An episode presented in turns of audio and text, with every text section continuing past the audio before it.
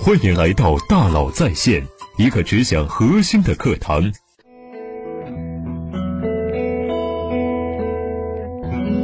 你好，欢迎来到大佬在线。我来到成都最大的火锅店，这个火锅店建的真是很有意思。它是围绕一个湖而建的，整个湖都是这个火锅店的。上千桌火锅围湖而建，万人同吃，震撼。成都人民为了吃，真的是拼了。我觉得假以时日，他们能把桌子都撤了，然后把湖水烧开，真有意思。其实，在成都周边呢，像这样的园子有非常的多，这个园儿那个园儿，火锅也是一种园，甚至有人戏称成都都是农家乐的发源地。从农家乐到观光农场、生活馆。再到休闲生态庄园，叫法很多，可以理解为城市附近的某种短途目的地。这是一种有趣的业态，我们称之为“附近的远方”。什么意思呢？这种业态为什么最近会这么繁华？未来有一些什么样的机会呢？要怎么做呢？今天呢，我们就来聊一聊，什么是附近的远方？为什么火呢？现在的八五、九零、九五后，因为工作，因为加班。要去到很远的地方很难，时间不够，又特别想出去，想逃离城市。周末如果能去一个附近的远方就好了。首先，这个附近跟当地一定要截然不同，不能说到远方就来打麻将，打麻将可以在市区打，出来了就一定要是不一样的。比如到这儿，就像到江南，就像到了威尼斯水城。大家想去远方，是因为远方不一样。有时候旅行就是为了感受一下不同。不一样的生活，要的就是在路上的那种感觉。另外，因为疫情加上小长假很少，去远方的可能性就更低了。在疫情之前，我经常出去旅行，一年大概要出去两三次。去年结果大家都知道，哪儿也去不了，两年出不了国，有时候出省都不一定能出得去。相信很多人和我一样，纷纷选择了国内游。今年五一期间呢，全国性大堵车，到处都是人，大家都想去远方。需求量大增怎么办？把远方搬到附近来，把西湖搬到成都来，搬到城市郊区，搬到乡村小镇，搬到附近来。目的达到了，付出的成本也降低了，经济成本、时间成本。今年五一放假呀，很多人打趣说呀，五天假不如三个周末。为什么呢？就是钱比平常花的多，还没玩好，时间都花在路上了。于是出现了附近的地方这种有趣的业态。那。这种业态要怎么做呢？有什么好的做法吗？我们说呀，一个商业模式至少要研究三个问题：客户价值、资源能力、盈利方式。首先，问题就是理解客户，你为什么人提供什么价值？他真的是要去三亚吗？不，他只想去远方。他真的是想去远方吗？不，他只是想感受不同，甚至只想让别人感受自己去了远方，让别人感受到自己看到了不同。逃离感和找不同，这才是真正的需求。能不能营造这种逃离感？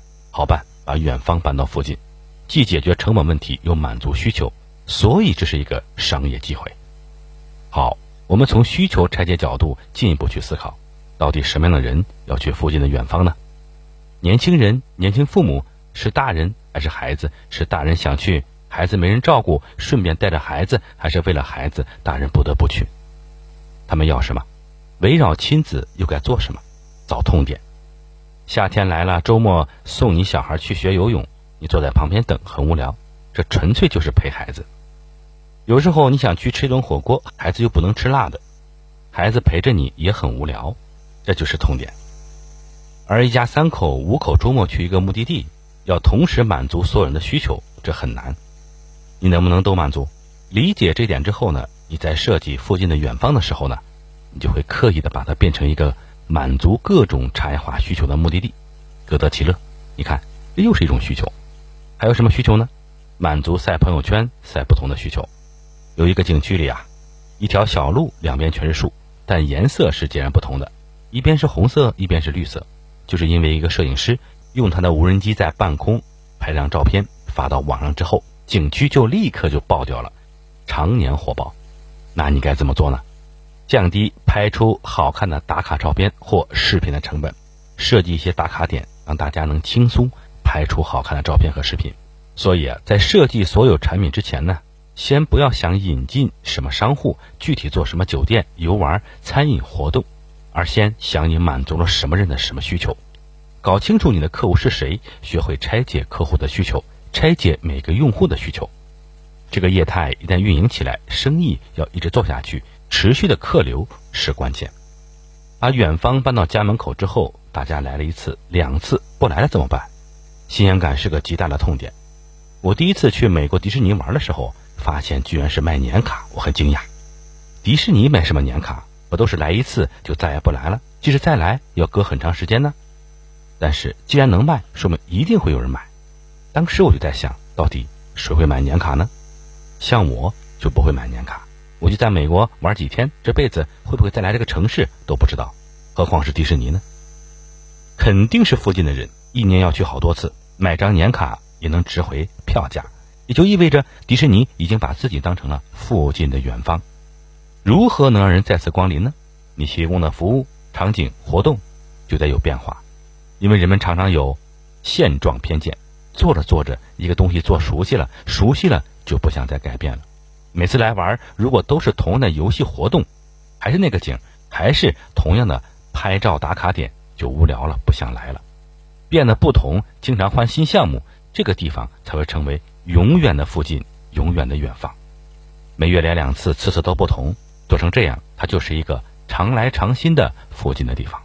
又如何能让人次次光临呢？